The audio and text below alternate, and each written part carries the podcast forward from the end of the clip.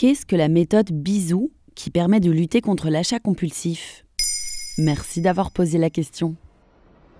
Vous venez de voir une magnifique paire de mocassins en cuir marron sur votre fil Instagram. Vous en avez déjà deux paires, mais celle-ci est particulièrement incroyable. Pendant les fêtes de fin d'année, la tentation de la consommation est encore plus grande que d'habitude, avec les magasins et les réseaux sociaux et leur stratégie marketing de la sollicitation constante. Mais il existe une méthode au nom tout doux pour protéger la planète et son porte-monnaie. La méthode bisou.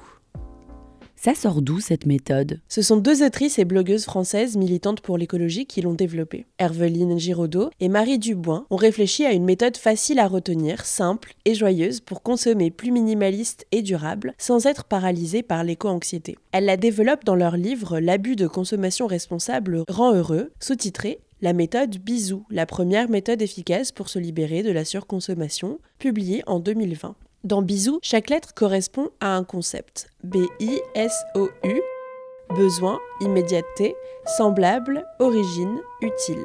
Concrètement, ça veut dire quoi? C'est en fait un guide de questions à se poser quand on s'apprête à acheter quelque chose. Il suffit de suivre l'ordre des lettres.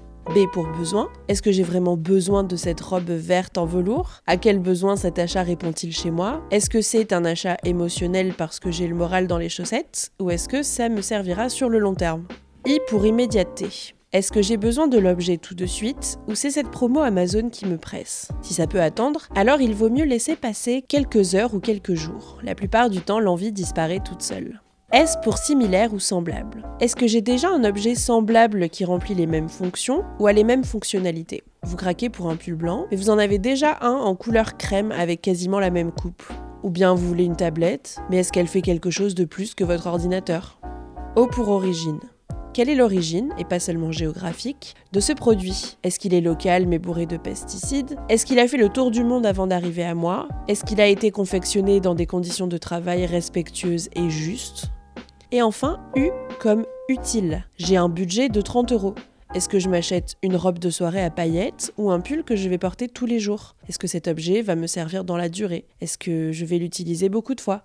Mais alors je n'achète plus jamais de robe de soirée ou de nouvelles cravates. Si bien sûr on peut. Les écarts ne sont pas interdits, mais le but de la méthode bisou est d'établir une ligne de conduite claire pour que la norme soit la consommation durable, avec quelques exceptions. Pour les articles qu'on utilisera moins, on peut privilégier la location, la seconde main ou même l'emprunter à un ou une amie. Voilà ce qu'est la méthode bisou.